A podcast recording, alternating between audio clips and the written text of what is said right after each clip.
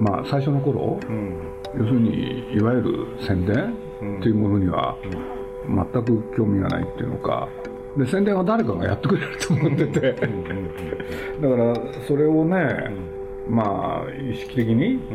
宣伝っていうものをやんなきゃいけないんだなって、やっぱり思ったのは魔女の宅急便が最初、うん、でもそれを思ったのは途中ぐらいだからね、だから本格的に最初からやったのは、今の思い出ポロポロですよね、鈴木敏夫のジブリ汗まみれ。今週と来週2回にわたって6月17日に新潮新書より発売されるジブリの仲間たちについてお送りします。この本はプロデューサーの鈴木敏夫がジブリ創立からの30年間を振り返りながら宣伝と広告の仕事について15時間以上にわたって語ったインタビューから構成されています。今週はこんなお話から。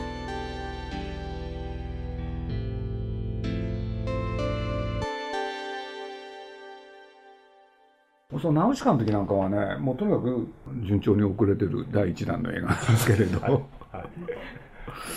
本当にねもうどうしようと思ったぐらいで公開に間に合わない、うん、でそんな宣伝どころじゃない、うん、だからそういうことで言うとね宣伝はむしろ、うん、まあ中心でやってくれたのが徳さんっていうね徳山雅也さんって、はい。まあ、僕なんかその自分が主体的にやろうなんていう気は全くなくて。なるほど、うん、でやることを監視すればいい。うん、間違ってるか間違ってないかを、そういうつもりでいたんですよね。これでまあ僕がよく覚えてるのは、絵の方をねどうやって作るかって、はい、どういうポスター作るかなんてことも僕あんまり深く考えてなくて、これでね、まあ、僕らの方でね、まあ、なんか絵が作ってくれって。で方針は特にないんですよ。あの間野薫っていうね、まあ、ジブリ関係のいろんなものをさ全てやってくれる、はい。うん、あのデザインをやってくれる人がいたんではい、でその人に相談してね、はい、それで作ってもらったのが、うん、これなんですよ。なるほど。これがポスターの原図なんですよ、うん、これで僕らの方はねもうこれの絵でねもうその後もずっとや,、やっていけばいいんだと思ってたんですよ、ところが徳山さんっていうのがね、うんうんうん、いろんな絵を提案してくる。なんか全然テイストの違うのが。そうなんですよ、ね、ただねこれがあるんですけれどね、うんうんうん、これはね僕自分の趣味で作ったんですよ。へえ、うんあの一応こちらからも何か提案しろって言うから、うん、こんな感じのねレイアウトの絵はどうですかねって、そしたら宮さんがね「あいいんじゃない?」って言ってこれは珍しく宮さんがね書いてくれたんですよほんであるとしたらこういうキャッチコピーっていうことでね、まあ、提案していく、そしたらその徳さんにねすぐ否決されるんですよ、こんなんじゃダメだ客来ないよって言われて。なるほど。これでまあ僕なんか宣伝知らないからあそういうもんかなと、で僕なんか本当はね企業目で虫と語り風あの風を招く鳥の人、こんな感じでできたらいいなと思ってたけれどまあねハイブローすぎるとかなんか言われちゃってね。まあ映画ってそういうもんかなって、むしろ学ぶうん、そんな感じだったんですよ。あの今の徳さんからね、うん、風の谷のナウシカじゃね、絶対ね、お客さん来ないから、うん、風の戦士っていうふうにしようとかなんか言われてね、風の戦士ナウシカって、これはね、許せないと思ったんですよ。これでもうその問題解決するのにね、実を言うとね、すぐそんな簡単にね、向こうも引っ込んだわけじゃないんですよ。それ徳さんのあの案だったんですけれどね。で、実はキャッチコピー、ね、今で言う。そしたらね、徳さんが一番最初に考えてくれたのがね、火の7日間が、世界を変えた、でこれは僕ねすごいいいと思ってたんですよ、そしてね実際に絵に当てはめてやっていこうと思ったらね、徳さんがいつの間にやらね心変わりしててね、うん、少女の愛が奇跡を生んだに変わっててね、で僕はこれかなりショック受けてね。はい、ね。でもこれなんでこうなったかっていう時にね火の七日間が世界を変えたはダメだっていうのを言い出したのは実は博報堂だったんですよ。そうなんです。これで博報堂の方で、まあ、実はねいろんな案があるんだと、ね。で博報堂さんがねまあやっぱり広告代理店でしょ、はいはい、宣伝のことはねうちがまあそれは専門なんだから。ねぜひ聞いてくれと、うん、これで博報堂の中でねキャッチコピーをこれ作らせたら、うん、一番っていう男がいるっつって、うん、でこの人がねまあ作って、であるやつをね見せてくれたんですよね、その中でね忘れもしない。人間はもういらないのかなるほど。本当、僕ね、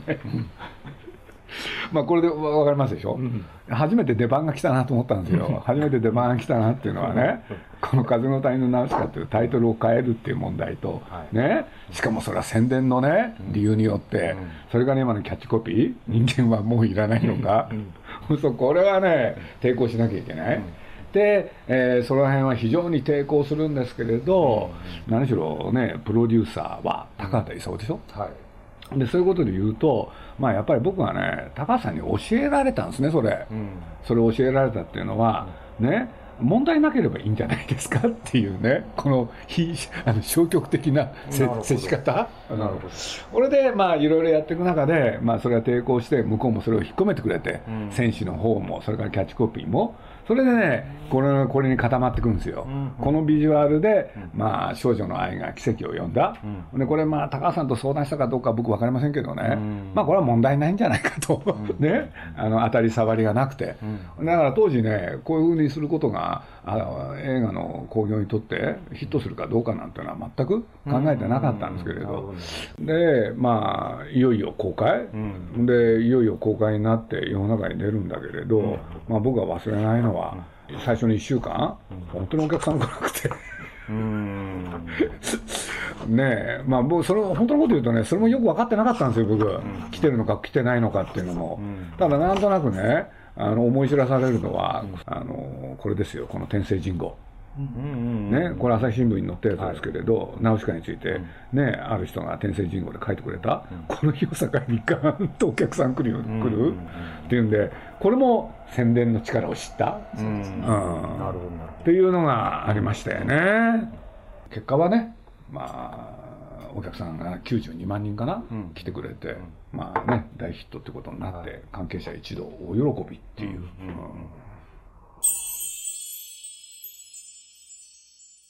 このトトロとホタルに行くんですけれど、はい、まあこれはいろんなことがあってねトトロを徳間書店が作り、ホタルの墓を新潮社が作るっていうんで、ね宣伝どうしようって、うん、これでねまあ特に新潮社の方は、本を売るときに帯って作るでしょ、うんうん、そうするとやっぱり帯に関してっていうのかこの作品を売る時の売り方に関してやっぱりいろんな意見を言ってきたんですよね。うんうんうんあの何回も話し合いを重ねたんだけれど、うん、拉致開かないなと思ったんですよ、うん、やっぱり徳間書店は徳間書店のことしか言わない、うん、で新潮社は新潮社のことしか言わない、うん、これを一つにまとめるにはね誰か第三者、それを連れてきてやっちゃうしかない、っていうんであの新潮社側にてあの提案するんですよね、誰か、ね。そういう専門の人に頼んで、で僕としてはね出来上がるものは何でもいいと思ってたんですよね。でね、第三者で有名な人だったら、みんなその人、それに言うこと聞くだろう。なるほど、なるほど。これで糸井さんなんですよ、ね。なるほど。で、糸井さんって言ったって、僕ね、キャッチコピーって言ったってね、誰が作ってるかって糸井さんしか知らなくて、名前はね。これひょんなことで知った名前だったんですけれどね。これで、糸井さんっていう人にね、まあ、両方のやつをお願いする。これで、まあ、今のね、この4歳と14歳で生きようと思ったっていうのと、この変な生き物はまだ日本にいるのです多分、うん、でそれを2つつなげたら忘れ物を届けに来ましたっていう、うん、まあ、この糸井さんのね、うん、それぞれのコピーはやっぱり素晴らしかったんで、うんだからまあこれはね特にこのトトロとホタルに関してはそれから特にホタルの方なんですけれど、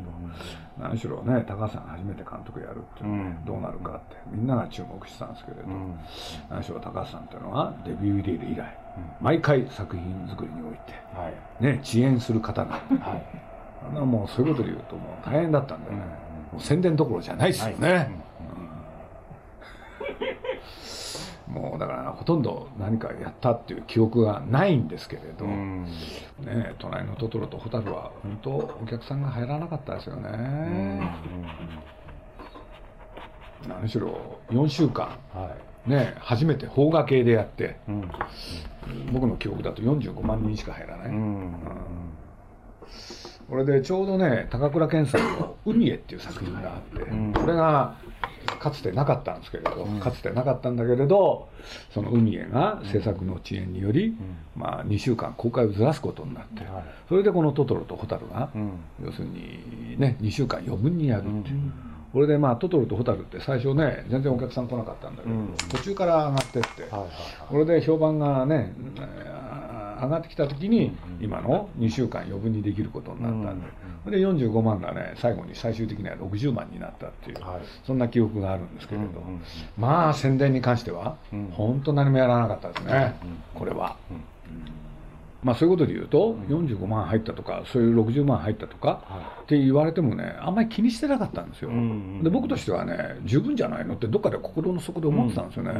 で、再三で言うとどうなのっていうことがあるんでしょうけれど、あんまり考えなかったですね。で、なんで考えないかって言われたって、ねえ、考えないものは考えないんで。やっぱり出版社の人間だったんですね。なるほど。いい映画ができれば。そう。よかった。やっぱりそうなんですよ、うん、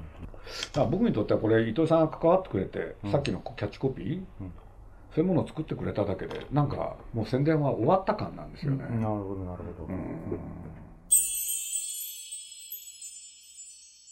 魔女になると、またやっぱり東宝じゃない東映とやろう、はい、そうするとまた徳さんの登場。はいはいはい、これで、まあ、魔女の宅急便において、徳さんと大揉めしたっていうのが 宣伝をめぐって、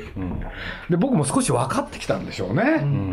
だからポあの魔女で言うと2段階あるんですよ、はい、まずビジュアル、そしてコピー、要するに徳さんとね大きな考え方の違い、当然そのポスターはね、あの徳さんの方は空を飛んでなきゃいけない、で僕の方はね、うん、なんて言ったってこのパン屋の留守番でしょ？ほん。でもう一つ揉めたのはね、うん、一体誰に見てもらうのか、うん、で僕の方は最初から思春期の女の子の一人の話、ところが徳さんはねまあ、僕に内緒で作った幻の予告編っていうのがあるんですけど、そこにナレーションが入ってるんですよ。さあ皆さん可愛い魔女の話ですよっていうナレーションが入ってるんですよ。なるほど。わかりました。ちょっと水野晴夫的な。それを見てね、僕ね、全部作り直すんですよ。なるほど、なるほど。だからポスターをどうするか、うんうん、それから今のね、キャッチコピーをどうするか、うん、そして予告編をどうするか、初めて本格的に徳さんと揉めて、これでまあ簡単に言うと、魔女の宅急便は、ね、要するに徳さんは幼児のもの、うん、で僕は大人のもの、うん、ここに大きな開きができて、うんうん、これでけんけんごうごう、もういろんなことやり合ったんで、うんうんうん、それはものすごく印象残ってますよね。だから、まあ、糸井さんにね、うん、まあ、キャッチコピーそれまでは、はい、まあ、トトロの時は一発勝負でね、トトロ、ホタルに関しては、俺で魔女の宅急便もね糸井さんに作ってもらおうってことになって、うんうん、で糸井さんもね最初すごい悩んだですね。でビジュアルそれからキャッチコピーに関してもね随分糸井さんが悩んだのを覚えてますね、うん、俺で糸井さんものポスター案っていうのはね、あのほんのちょっと飛んでる、地上から。3 0センチぐらい、まあ、これ糸井さんらしい言い方なんだけれど、ほんでね僕が初めてね糸井さんとの中で、あのこのパン屋のねこれで行きたい、なんていうことであの糸井さんに納得してもらってこれでとはいえこの今のね落ち込んだりもしたけれど私は元気です、これはね糸井さんがね絵コンテを何回も読んでくれて、うん、俺で何回も読んでその前のねいろんなダミーがあったんだけれど最後の最後出てきたのが映画のラストシーン、うん、でこれでどうって、うん、で付け加えてくれたのがねこれだとユーミンだよねって、うん、ユーミン風でしょって言われて、で僕もね非常に納得して、そしたらもう徳さんがねなんだとこの落ち込んだりもしたけれど私は元気、うん、こんなんで客が来るわけねえだろうっていう。ね、うんうん、こんなにね落ち込んだりもしたけれど私は元気です。冗談じゃないよとかなんか言ってね。いろいろあったんですけれど。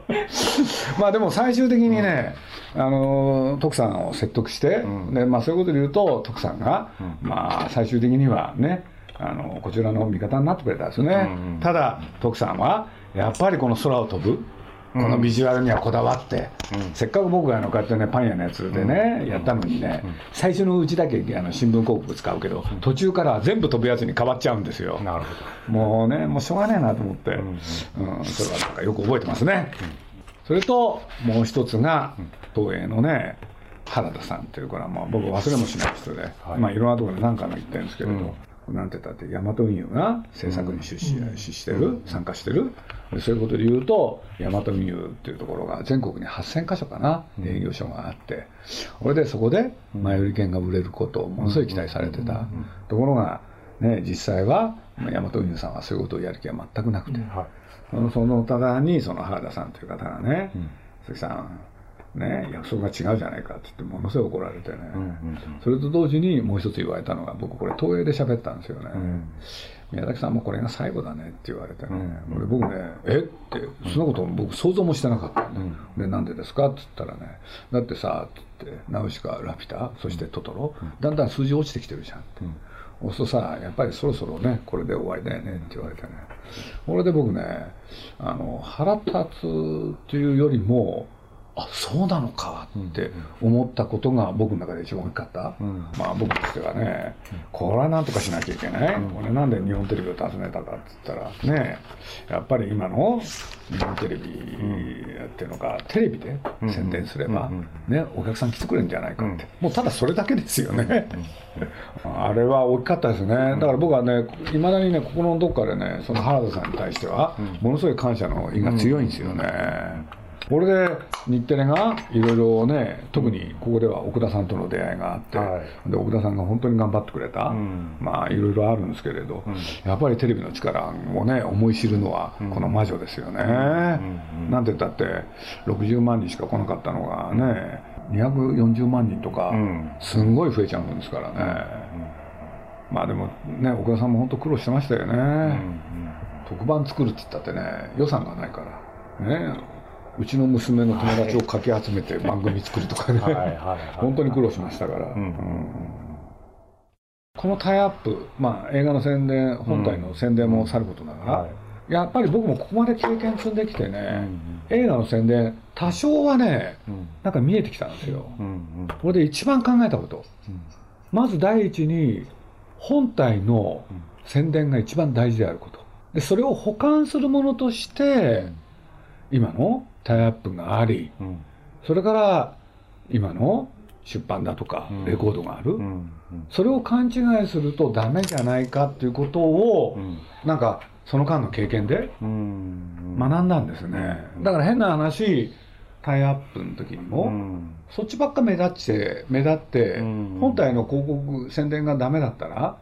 映画そのものをダメにしちゃうなるほど、それでねまあこの頃になるとねタイアップする会社のまあ、それまではあの代理店の担当者しか出てこなかったんだけれど、うん、もう途中からねいつだったか忘れましたけれどそれぞれの会社のね担当者と会うようになるんですよ、うんうん、これで繰り返したのが、うん、まず映画を成功させませんかって、うんうんうん、それが結果としてタイアップしたことの、成果になるんじゃないかって、それをね繰り返し言ったのを覚えてますね、うんうん、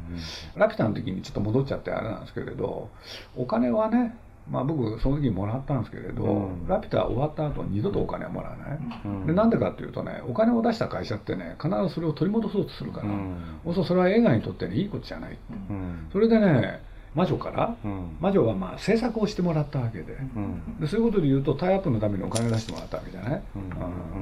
これで、まあ、今回のこの「思い出ポロポロ」のあたりになるとね、うん、その気持ちが本当に強くなって、あのいわゆるタイアップはお金を介在しないっていう方針をね改めてはっきりさせたんですよね。でお金をもらわなければお互い五分と五分。それぞれのクライアントがあれやりたいこれやりたいっていう時にもね、うん、基準にしたのは映画のためになるかどうか、うん、これで繰り返したのは映画が成功すればタイアップしたことを喜んでもらえますよと。まずもってやっていただきたいのは、うん、個別の商品の宣伝っていうのは結局映画のためにならない、だから企業広告にしませんか、こういうことを言ってたのをねなんとなく覚えてるんですよね。なるほど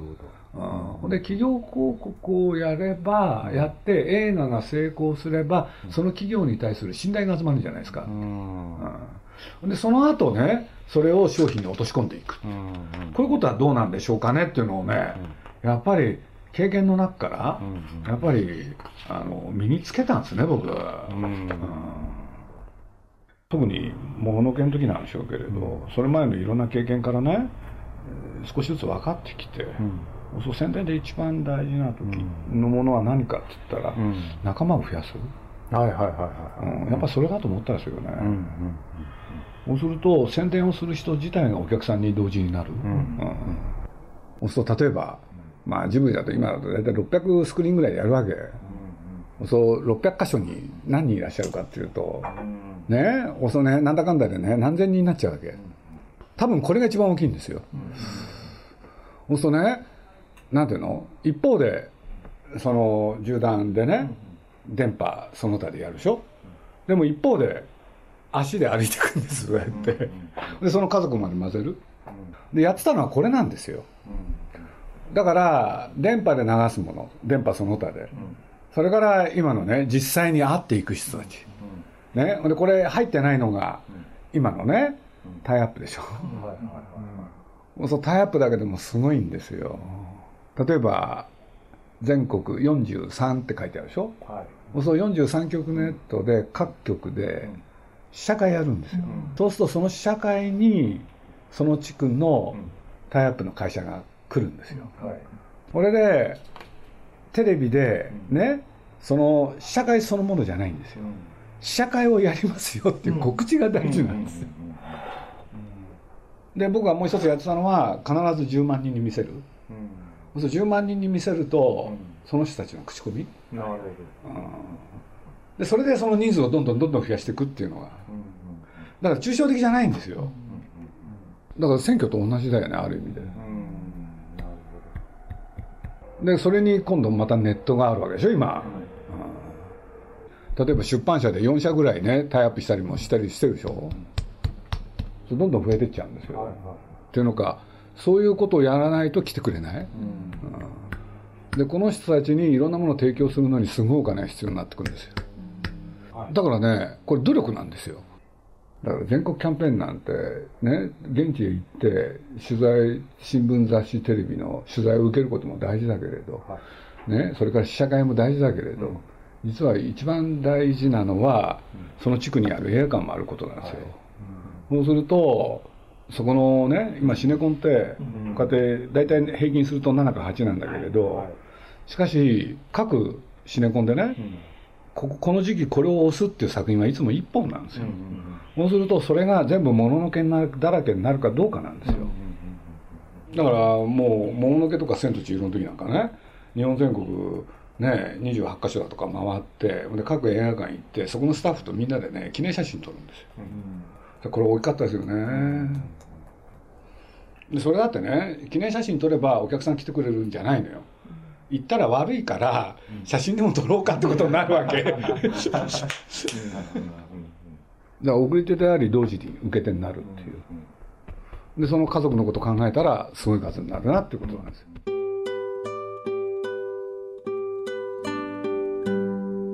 鈴木さんの30年間の宣伝と広告の仕事のお話いかがだったでしょうか？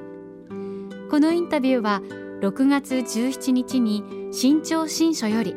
ジブリの仲間たちとして発売されます。ぜひ一度手に取ってご覧ください。来週は後半をお送りします。お楽しみに。鈴木さんの中でその宣伝っていうのは自分の仕事だっていう意識はどっかから芽生えたのかそれともないままここまで仕方なくやってきたのか。宣伝っていう全体があるとしたら、はい。その部分は担うべき、はい、しかも自分は作ってる方に関わってるんだからその特徴を生かすべき、うん、だとしたらポスターにしろキャッチコピーにしろ、うん、作品の中身を反映したものにしなきゃいけない、って思ったことは確かですよね、例えば魔女もそうだけれどトトロとホタルの,、あのラフの案は多分僕が考えたんですよね、両方とも、はい、あのカラカサさして、はい、それから今のあのトトロの隣にねめいちゃんがいる、うん。大体絵が浮かぶんですよね。うんパッと。今回のこのポスターはそうですね。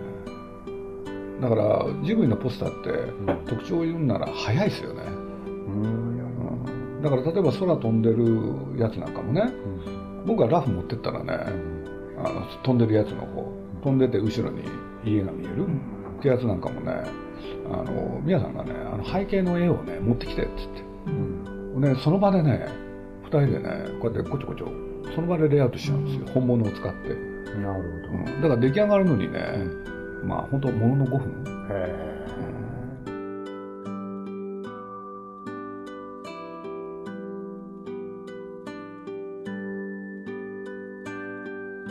鈴木敏夫のジブリ汗まみれ。この番組はウォルト・ディズニー・スタジオ・ジャパン。ローソン。アサヒ飲料。日清製粉グループ。au ブルボンの提供でお送りしました。